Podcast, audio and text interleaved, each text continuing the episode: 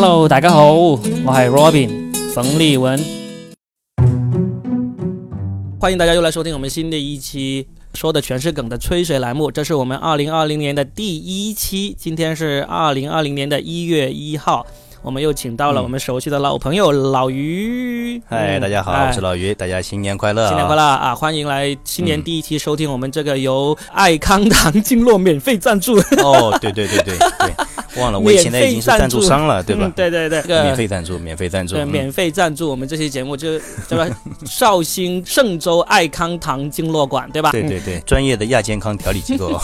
我觉得有哪一天，如果你真的有一个顾客走进来说啊，我是听了说的全是梗才来你这里。来按摩经络的，那我们就成功了。对 对对，希望希望这样的客户越来越多。那我们继续来按照既定的方针来聊几个最近这一周的一些事件啊。先说第一件，也是跟这个健康有关的，就是它是我们的邻居印度啊。印度，印度，我想大家应该也很对，大家应该也很熟悉，就是经常有段子讲到，对吧？印度其实它是一个卫生情况非常糟糕的这样一个国家，对吧？是的，是的。啊，我以前做手机的时候，呃，曾经差点就去印度出差，没去成。但是我那些同事去之前啊，你真走运，确实是。对他们都说了很多关于印度什么细菌啊，呃，这些情况，而而出去之前打预防针都打了好多好多针才出去的。现在怎 怎么样了？他们又发生了什么什么事情呢？它是这样，就是说印度的一条母亲河叫恒河，对吧？就是大家可能在网上也看到过很多，他们其实印度人是什么事情都在这个恒河里面干，对吧？刷牙啊，这个上厕所啊，什么把骨灰啊，全部是倒在这里。这条河反正吃喝拉撒睡，呃，所有事情都是在河里面。对。然后就大家印象中呢，就是感觉就是恒河呢，它只是下游，这这段就是说居民就是居住的比较密集的这段地方会比较脏，对吧？印度人啊，甚至于其他人都是这样认为的。嗯，大家觉得就是说它相对纯净的上游应该是比较干净的，对吧？应该是呀。下面这个人类活动，嗯，对。但其实呢，现在呢，就是有一支就是国际的这个科研小组啊，他最后他最近发布了一条报告，就是说其实印度的上游它也是存在着一个相当严重的。呃，也算是污染，嗯，是什么呢？就是它的一个细菌的指标非常高，而且这种细菌呢是一种是高耐药性的细菌，嗯，就它对一些就是我们常规的抗生素啊，已经完全杀不死这种细菌了啊，就是而且这个菌的含量非常的高。神河上游其实就是在喜马拉雅这一块，对吧？好像是这个雪山的水下来的。但其实也是，就是污染非常严重。嗯，这个它这个污染是怎么来的呢？嗯，它其实还是我们的人类活动造成的。上游在印度的上游，它应该人很少吧？上游应该人不不多吧？对我也是这样认为的。但其实上游人也很多，它不光是印度人，而且还有这种西方的游客啊，什么人，就是每年在旅游旺季的时候人非常多。哦，就是这个调查组呢，他调查了其中一个村庄，嗯，那个村庄就是每年在旺季的时候涌入的游客量会有达到五十万这么多。哇！对，其实五十万可能也没什么概念啊，但是它就有一个有一个相对比的指标是什么呢？就是它当地的一个污水处理厂啊，嗯，它只能承受八万人的这个生活污水的排放哦，所以它超出了四十二万人的这个，就比如说它整个的排泄啊什么的，它都没有办法处理，就都排到恒河里去了。直接，哎，对的，他是这样，他修了很多露天厕所，嗯，这些露天厕所只要一下雨呢，就整个的就是朝恒河里面就就排过去了啊！天哪，对。而且这只是一个村庄，就是它上游可能还有这样的村庄还不止一个，这个就是导致了就是恒河的这个整个水源全部被这种污染了，高耐药性的对细菌污染的这样一个主要原因。对，其实从这个新闻里面我们也可以看出啊，就是说整个的就是人类的这个 排泄物里面其实就有了大量的这种耐药性的细菌。嗯，哎，我有个疑问就是。你说这些都是用科学仪器全查出来有这些超级细菌啊，什么耐药性的这些东西嘛？但是印度那些呃民众啊，他们不是恒河是什么神的河流嘛，圣河嘛？哎，是的，非常神圣，但是吧？但是你再怎么神圣的话，你你要是泡在这里面，你你不管是从这个味道啊，还是闻的，甚至尝的，都能够感受出来不对的，这这。你就是因为觉得它神圣，就可以完全掩盖掉这些 身体生理上的不适嘛？真的是可以吗？我是有点怀疑的。这个可能就是精神的力量了，对吧？对，确实是我甚至看到照片，有他们甚至于在结婚啊什么，两个人就走到这个，就是你肉眼就能看到里面冒着白泡沫的这个水里面去洗礼，对吧？是啊，甚至还有老头就在旁边刷牙哈，旁边就有一个尸体在里面飘过。啊，不明白，嗯。我我想说这个新闻的原因呢，也也正好是就是就是因为聊到医学嘛，对吧？就是讲到，就是我想到，就是说现在我们这个抗生素的这个使用啊，确实是非常超标的，对吧？嗯嗯。然后，嗯，然后尤其是你看前几天也，我们国内也有新闻讲到，就是一旦到了换季，我们这个儿科医院里面就是人满为患，对吧？对对，是的。就说其实有一些毛病呢，它其实通过人体自己的免疫能力，其实可能就等个呃一周啊，或者再长一点十天啊、两周啊，它其实是可以自己痊愈的，对吧？但是我们有时候就。一个是因为我们自己担心，对吧？嗯，觉得哎呀，这个很严重，万一就是这个感冒治不住了，怎么样？怎么样？对吧？所以说，就赶紧到医院里面去打点滴啊，吃抗生素啊，是吧？这是造成医院里面人满为患的一个原因。是的，哎，我我问你一个常识问题，就是老于，你分得清楚这个细菌和病毒的区别？你分得分得清吗？呃，说实在的，我我不能说我完全分得清，但我我有一些依稀残存的记忆啊。好，好，你你说一说，你说一说，我看看。嗯，好像是初中还什么时候学过的这个生物知识里面有，对吧？嗯。就是细菌它是是有什么有细胞膜还是什么的，对吧？病毒好像是没有这个东西的。我来说一个简单的，我希望我们的听众听完之后呢。如果能够通过听我们这个节目免除对这个抗生素的这个，不管是过度的滥用还是这个过度的恐惧，都是一个非常好的事情哈。我我原来就对这个细菌和病毒其实分的没有那么清的，但是呢，非常有意思的就是这两年，去年我通过一部动画片，把这个事情搞得很清楚了。这个动画片呢，在哦是吧？对，这个动画片呢是日本的，叫做《工作细胞》，B 站上面有。呃，正式正版的，我好像我好像听说过这个。对，正版的引进非常非常好，非常有意思。就是我我跟我女儿是整整一季全部看完，了整一季好像就只有十三集。它里面呢每一集都有讲到一个人体的小的那个呃，例如什么呃感冒啊，例如这个肚子疼啊，例如这个呃有寄生虫啊，或者是这个流血啊这些。然后呢，嗯，里面非常形象的让我直观的了解到细菌和病毒的不一样是在哪里呢？它里面所有的细菌，不管是我们最常听说的什么大肠杆菌啊，什么金黄葡萄球菌啊，这些细菌呢，它所有都是活生生的一个坏人的形象。就是一活生生的人，他会跟这些里面的免疫细胞进行对骂呀、打架呀、互相追逐啊，就是一个 就是一个坏人，就是一个活生生的一个完整的一个一个个体。所有的细菌都是这样子，都是一个完整的人物。那病毒呢？它就是不会说话的，它所有的病毒它都是像一一顶帽子那样子，它戴在了里面的细胞身上。哦，这个细胞呢？这个倒是挺直观的。对，这个细胞呢就被它控制了，就变成像这个僵尸啊、傀儡一样的东西。所以你要明白，病毒就是不是活的，但是呢，它是会依附在这一段遗传物质，就是对吧？对，它会依附在这个细胞上，让这个细胞变成一个活的坏的东西。嗯嗯。所以呢，如果你的感冒是病毒性的感冒，你去打抗生素是没有用的。因为哦，因为抗生素杀的是这种活的东西，对，它杀的是微生物，细菌是微生物，它是活生生的一个完整的一个微生物。那病毒它不能杀这种病毒这种遗传片段，就是哈。对，病毒就是遗传片段，就就就依附在细胞上，让那个细胞变成了坏的细胞，然后在你身体里面。哦，哎呦，这个倒是对长见识了。对，我就觉得这个很有意思，就是说基本上你说抗生素滥用，呃，超级细菌这些都是微生物，那你抗生素你打进身身体里面就是抵抗你身体。里面那些微生物细菌的，但是如果你你根本就不是因为微生物而感冒，或者说拉肚子或者什么呀，那你吃再多的抗生素都是没有用的。所以呢，我我自己就就以前啊，我感冒哈，感冒我基本上都是跑去医院去看嘛，就是如果严重的话。后来我就明白，首先首先你感冒除了是那种流行性感冒，流行性感冒就是被一种流行性病毒感染了，这种呢很有可能会发展成很严重的，所以就必须要去医医院看。但是基本上大家大家平时遭遇的都是普通感冒，普通感冒呢，要么就是普通病毒，要么是普通细菌，这些都是基本上一个星期左右就可以自愈的，自己痊愈的，没有必要去挂水。对，啊。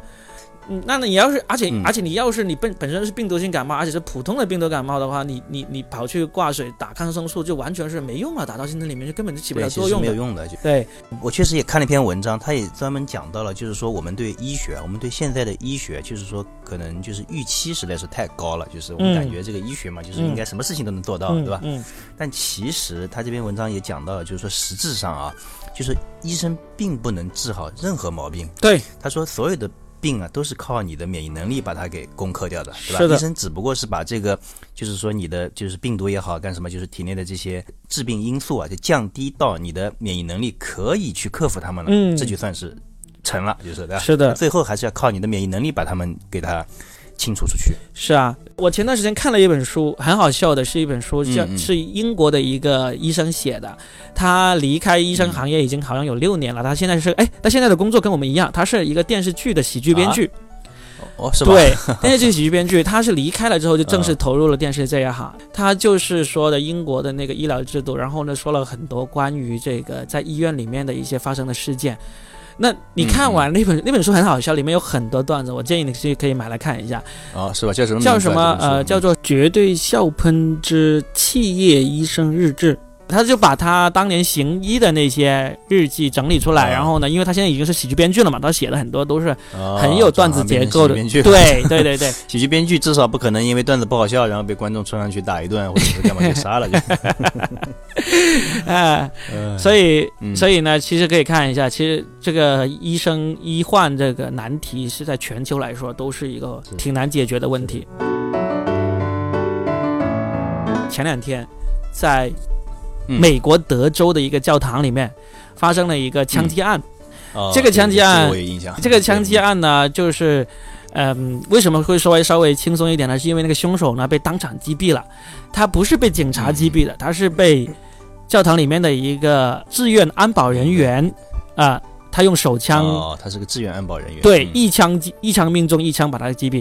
当时我看了这个一，枪爆头，当时是。对我当时看到这个视频是这样子，那个人那个枪手拿着一支长枪，他本来就是在教堂里面坐在前面，好像第二排，他穿的那个大衣，枪是藏在那个大衣里面的。然后呢，他就站了起来，跟那个座位旁边的一个应该也是安保人员在聊。聊了两句呢，嗯他就开始把那个长长枪给亮出来，然后呢，嗯一亮出来之后，在他后面大概两三排有一个也应该也是安保人员，他就把手枪掏出来了，然后就想要跟他就对峙嘛，没想到这个枪手就首先开枪，就一枪把这个给撂倒了。这时候，在后面大概是第十排，就相隔了差不多十米远的一个地方，有一个人也拿了枪出来。然后呢，在那个枪手把那个第三排那个拿手枪的人撂倒之后呢，他马上就拿他的手枪一枪就把那个那个凶手给撂倒了。他隔着十米远的距离拿一手枪，他开了一枪。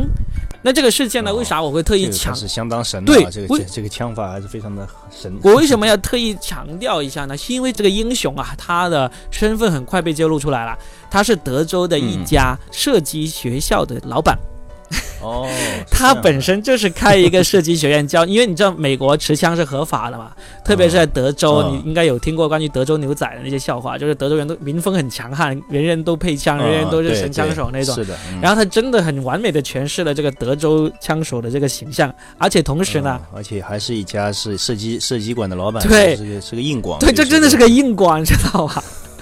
我就说，就是我觉得全世界没有比这个广告会更加牛的广告了。隔着十米远一枪爆头，对吧？你确实是。你会联想起前段时间上海发生的那个街头对对对，那个那个开枪事件，对对对。嗯，对，那那个事件，嗯，那个事件，我们大概说一下，好像是上海大概在静安区，是不是有一个对对，有一个好像疑似是精神精神病的吧？那个人好像是。一个持刀的，反正啊。是对一个持刀的一个一个持刀的人在，劫匪也算是。他好像不是劫匪，他好像是一个有点 啊，精神疾病的人，他就拿着哦刀在街上好像要行凶，然后呢，就好几个警察围着他，就嗯。就让他缴械投降嘛。结果他就开始拿着刀就开始有所动作，就警察就开枪了，很近，是的，嗯。非常近，开了七六枪还是七枪是吧？对，开了六枪，我记得是开了六呃，枪，把他给撂倒了，然后呢还还是把他把他击伤了，还是是还误伤了两个围观的群众，哦，是吧？这个哦，还误伤两个群众，对，还误伤两个群众，就是哦，就是当时完了之后，就很多人在讨论嘛，为什么说那个，呃，这个警察的枪法那么差劲啊，这么近距离要开那么多枪嗯才能撂倒他？当时就有一些这些专家，特别是枪械迷出来解释了，说其实那个手枪的命中率是非常非常非常低的。哦，嗯那这样上来就这个是这这条新闻上来就打脸了，但是，但是我相信他们说的这个是真的，因为嗯那个文章不同的枪械可能就是性能也不一样，有可能是，嗯，我觉得那个德州那个教练呢，他也有幸幸运的成分。因为枪械这个准准度不够高，这个是真的是一个常识。嗯，那因为枪管太短了，手枪的这个精度不够高，这个是嗯嗯客观存在的的事实。因为当时还有人也拿了一个例子出来，就是在美国，就是也是监控拍下来的，就有几个劫匪跑到那个杂货店里面去抢劫，去其实也不是抢劫，就是偷东西。结果有人值班是一个华裔的大妈。这个华裔的大妈拿着枪出来，就砰砰砰砰砰砰的对着这些匪徒开枪，开了六枪，好像打死了一个，也是六枪，对，六七枪，反正打死了一个，然后就就监控全部拍下来了。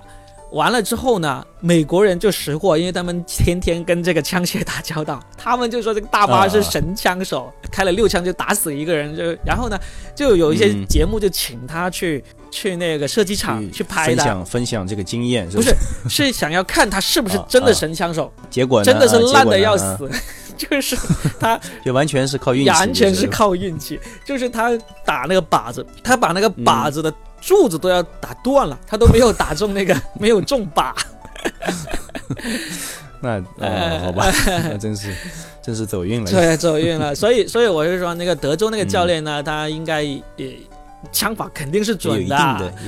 啊，因为首先，首先我觉得有两个原因。第一个，他肯定是天天练，对吧？你作为教练来说，怎么可能，怎么可能不天天练，对吧？就是对，这是他谋谋生手段，就是对，就是人家吃饭的这个本事。是的。第二个呢，还有一个很重要的原因，就是他那把枪是他非常熟悉的枪，他保养啊、护理啊、日常啊都用惯，用的顺手，所以呢才能那么准。那我我相信，可能过一段时间也有这种美国的这种好事的这种节目，也会请这个教练上去。上去试一试，看看打把试试看，对吧？有可能他也是把这个柱子打断，也有可能。人家可能就是瞄着柱子打，那这个可能会瞄着柱子打，那个大妈肯定不是，看她样子肯定就是一通乱枪。呃，对，而且他，而且我觉得还要考虑一个因素，是因为他是在室内，你看，对吧？这个教堂里面就整个风速啊，这个也得考虑进去。对，室外可能确实情况也比较复杂。对对对对，上海那个就是上海那个就是街头嘛，而且那个时候，对对啊，不过这个事件呢，还有一个有好有趣的事情，我就发现，哎，上海人民。好厉害啊！就是这个围观的热情，简直是 我们我们平时是说 挡都挡不住，对我们是挡不住，对啊，我们就是围围观的吃瓜群众，上海群众是围观的吃枪子群众。吃什么瓜？我觉得很奇怪 啊。对，就是以前大家，就比如说我爷爷啊，我爷爷他也是在上海生活了很长时间，他就是教育我，就是对，哎呀，热闹的地方不要去，对吧？我相信有很多人也都是这样说的，对吧？因为热闹的地方人多，容易就是说万一被误伤啊什么的。嗯嗯嗯。但是现在就是这个事件的这个群众确实是胆子还挺大的。真的，我当时看这个视频，他们这开枪了不动啊，你知道吗？就是我看这个，嗯。德州这个视频，就当时枪手一开枪哦，就是好多人的手枪就趴地上了，趴的最快的是那个牧师，他 当时我都以为那个牧师中枪了，你知道吧？那个牧师是在那个在在那个讲坛上面离得最远的，但是枪一响，他这个我也觉得。呃，这个我觉得也挺好玩的，对吧？牧师按道理说他是对吧？这个离上帝最近的男人，对吧？他而且他是最怕去见上帝的，但不应该是最想去见上帝，可能是可能是上帝第一时间告诉他，提前告诉他你现在要趴下。对对，也有可能，也有可能未卜先知。呃，对啊，但是我不管看哪里的那个呃枪击案啊，那些那些群众都是第一时间趴下或者跑的。对，上海这边就跑，我们这个就没有动，就是的。首先，最最厉害的是一个在那个斑马线上面的，好像是外卖小哥一样，骑着一个电瓶车的，他完全不动，他车也不动，人也不动，他就在那里看，非常。然后骑在周边的，我我感觉。呃，我感觉这个可能跟我们现在这个什么射击类游戏的普及有关系，对吧？每天大家其实都在枪林弹雨中玩这个是什么来着？这个叫什么？刺激绝地求生，吃鸡，对对对对 对对对，天天都是各种枪械在耳边响个不停，对吧？这个手枪真是。手枪是当首先在游戏里面确实是最没有杀伤力的，对吧？对着打半天都打不中人。可能可能当时那个外卖小哥那个电瓶车上还有个平底锅，大家要拿出来挡一 挡。对对对，哎，所以说这种情况我看还是离得远一点比较好，也会有时候也会干扰到这个执法人员执法，有时候对吧？嗯，是的，是的，这个真的是遇到这种事情要赶紧跑，千万不要看热闹了。嗯，是的，是的。说到看热闹的话，那还不如来。来看看脱口秀演员好了，我想聊一聊跟一个跟我们哎咱俩的身份相关的一个新闻，好吧？哎，因为这个新闻基本上，好的，我觉觉得各位听众在别的节目里面也是听不到了，又就只有咱们才会知道。啊，这倒也是对圈内的事情，圈内的事情。对对这个这个问题呢，很多观众其实是有有兴趣知道的，就是他们就会想知道脱口秀演员的收入究竟有多少啊？对 对啊，我我为啥想要说这个事情呢？是因为呃年终了嘛，就很多脱口秀演员都会做一下这个年终总结。然后呢，北京今年赚了多少钱？对，北京有一个叫做于适的脱口秀演员呢，他就写了一篇年终总结，很有意思。他他这个人本身正职呢是一个会计，所以呢他就用这个会计，对他是个会计，然后呢他就用这个数数据，呃来写了一篇年终总结，很有意思啊。他他说第一句他说他说我叫于适，三十一岁，黑龙江人，北漂，呃正经工作呢是在一家新能源公司里面当财务，兼职做脱口秀演员。二零一九年，呃，这个于是呢，他成为了北京演出最多的脱口秀演员之一。他说，即使不是第一，他也是不会跑出前三的。那么好，嗯，我说，既然你们对脱口秀演员的这个收入感兴趣的话，那我们就拿这个于是这边总结来来说一说，是啊，呃，因为反正他是公开发表出来的一篇文章嘛，所以我们也可以随便来分析一下。首先，我是想说一下。嗯，我在二零一五年的时候做过一次调查，就是查到了美国的脱口秀演员他们在二零一二年的一个平均收入，呃，就是纯粹演出的平均收入，你猜一下是多少？年平均收入啊？呃，美元十万美元？十万是吧？好，那我告诉你，这是三个美国脱口秀演员的年平均收入，就是他们是三万美元。三万美元，对，就是他每天晚上去酒吧演出啊，去外地演出的这种收入，呃，加起来平均是三万美元。那这三万美元呢，其实算是一个什么样的水平呢？我当时查了一下，就嗯，二零一五年的时候，在美国的 Uber 司机，就像我们的滴滴司机一样，他们 Uber 司机在招司机，打出一个广告是说，你能够做到年收入七万美元，就是说，你想想滴滴司机。比我们在写字楼里面上班的一般，呃人的那个平均工资可能要高一点点的，对不对？嗯，对。那按照这个比例的话，那么美国的 Uber 司机呢，七万美元也是美国的这个上班族的这个平均水平高一点点。因为我还查到一个数据，就是美国的 MBA，就是工商管理硕士，他们的年平均，刚刚毕业一年的那个年平均收入是十万美元。那么，那这三个数字加起来其实就很合理了，就是，就是 MBA 是那个呃十万美元，然后普通的本科的那就是呃跟七万不到，对，七万不到啊，滴滴司机七万，嗯，那所以呢，脱口秀演员呢就相当于差一点点到一半收入这么一个水平，对，是的，那说得过去，对不对？三万美元，那好，嗯，那回到我们的中国的个二零一九年，那么这个呃，于是呢，他说了一下，他今年参加了。全年他参加了两百九十场开放麦，很牛逼了。两百九十场，真的是平均一天一场差不多，对不对？嗯，等一下，你说是是开放麦吗？你听我说，开放麦两百九十场，然后呢，商演一百三十八场，合计合计四百二十八场，平均每天一点一七场。他说他十二月的演出场次，七天一场。他十二月的演出场次最多有四十六场，就是他十二月演出不止一场，对吧？嗯。所以呢，然后呢，他就在这个演出费那一栏，他说不方便说。好，但既然他不方便，那我们方便，对不对？对对对，我们方便。啊，好，我我就说一下，那老于，我问一下你，你现在是基本上不商演了嘛？我问一下，你在上海的时候，你你这种商演平均一场能够拿到多少钱？平均一场其实也不说平均了，就是说就是说，比如说高的可能是五百块钱，低的就是两百块钱啊，就是。所以这样平均下来，你就是四百块钱，我们就算四百块钱吧，对不对？哎，好，四百块，那这个于是他一百三十八场商演，是不是？一百三十八乘以四百，就是五万五千多一年。那这个数据是不是刚好就是呃写字楼平均水平的一半不到一半？你觉得是不是？可能是差不多。我觉得差不多，应该是差不多。我觉得差不多，因为写字楼里面，对，应该差不多。真的，你月月均可能就是呃，大概一万出头，或者不到一万，是不是？对，对的啊，算八千到一一万二吧。对，所以他年均也就是十万多一点，十十一万左右，是不是？刚好就是对吧？四五千，嗯，月薪大概四五千的样子。对，但是你要想一想哦，这是在北京，而且是在。他说已经敢号称自己是北京最演出最多，就算不是最多，也是前三的这么一个脱口秀演员了。所以呢，比他少的那些，人的收入也是远低于他的，不用说。对，是的，对吧？我们这样子大概猜测，呃，所以说脱口秀演员的收入其实光靠演出还是不够的，是有问题的，对吧？